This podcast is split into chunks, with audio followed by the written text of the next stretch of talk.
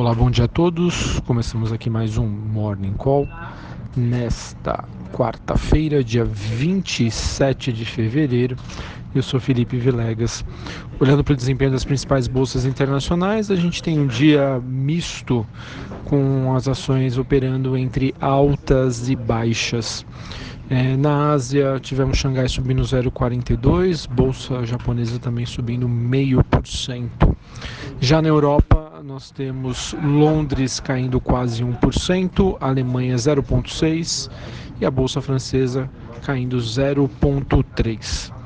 Em relação aos futuros norte-americanos, a gente tem uma expectativa aí de uma abertura em queda, S&P e Dow Jones Futuro caindo em torno de 0,2. Índice dólar também tem uma leve baixa frente aos seus principais pares globais. Olhando para o desempenho das bolsas na Europa e o S&P Futuro, ah, isso acontece após o Paquistão ter derrubado dois jatos indianos é, na pior escalada aí em décadas. Isso acabou aumentando a aversão ao risco dos investidores globais.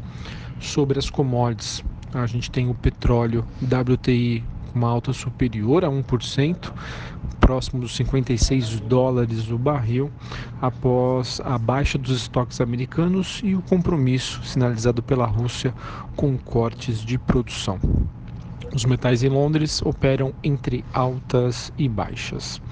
Sobre a agenda do dia, bastante carregada aqui no, no Brasil e lá nos Estados Unidos.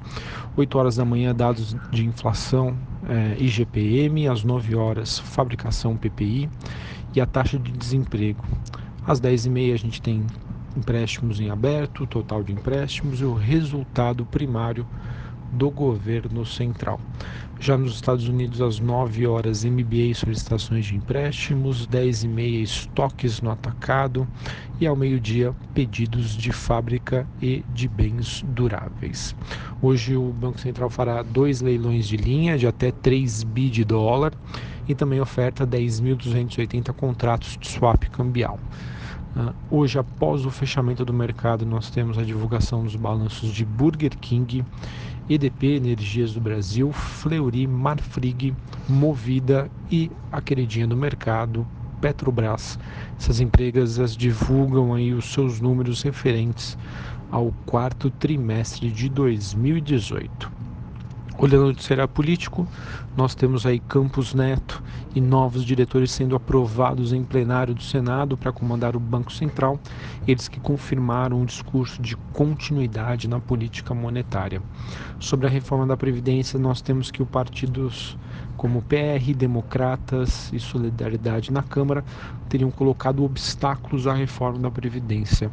Em específico, o PR quer que professores fora da idade mínima e o Democratas diz que a reforma não pode prejudicar né, os, mais pobres, os mais pobres e a Solidariedade defendendo aí os servidores estaduais vice-líder do governo, fala em greve geral da PM contra a Previdência, de acordo com o radar da Veja, e Joyce Hausmann seria, teria sido escolhida como líder do governo no Congresso e diz que a missão é fazer da reforma da Previdência andar o mais rápido possível. Sobre o noticiário corporativo, muitas empresas divulgaram resultados ontem. Tivemos aí o, o lucro do Carrefour é, subindo quase 4%, com crescimento da receita, das receitas de 8%. É, Iguatemi é, que administra shopping centers, registrando um lucro líquido de 260 milhões de reais, uma alta de 4,2% na comparação entre trimestres e um crescimento de quase 18% em 2018. Sul América também tendo é, uma, um lucro aí de quase 1 bi de reais, 905 milhões, ela que registrou maiores volumes de receitas operacionais, batendo aí o seu recorde histórico no ano passado. Bom, uh, fora do, dos resultados dos balanços, notícias que podem agitar o mercado. Nós tivemos ontem os acionistas da Embraer aprovando aí a fusão com a Boeing.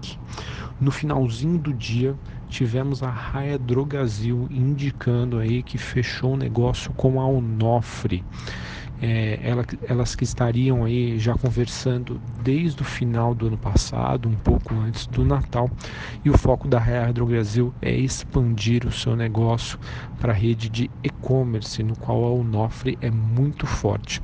Esperamos aí uma, uma reação aí positiva de Hydro Brasil com base nessa notícia, mesmo com um balanço vendo abaixo do que o mercado esperava. Ela que também divulgou seus números ontem à noite.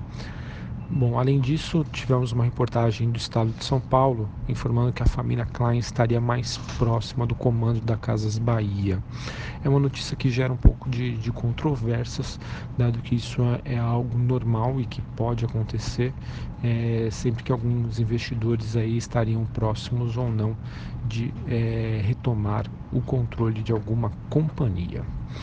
Bom, pessoal, acho que essas eram as principais notícias do dia. Vejam que o noticiário corporativo segue bastante agitado, mas olhando para o desempenho das ações lá fora, é, se isso acabar contaminando as ações aqui no Brasil, pode ser que a gente tenha aí mais um dia de baixas. Né? Um mercado que está carente de novidades relacionadas à reforma da Previdência, portanto, deve se apegar à temporada de balanços e notícias específicas das empresas. Um abraço a todos, excelente quarta-feira para vocês, bons negócios.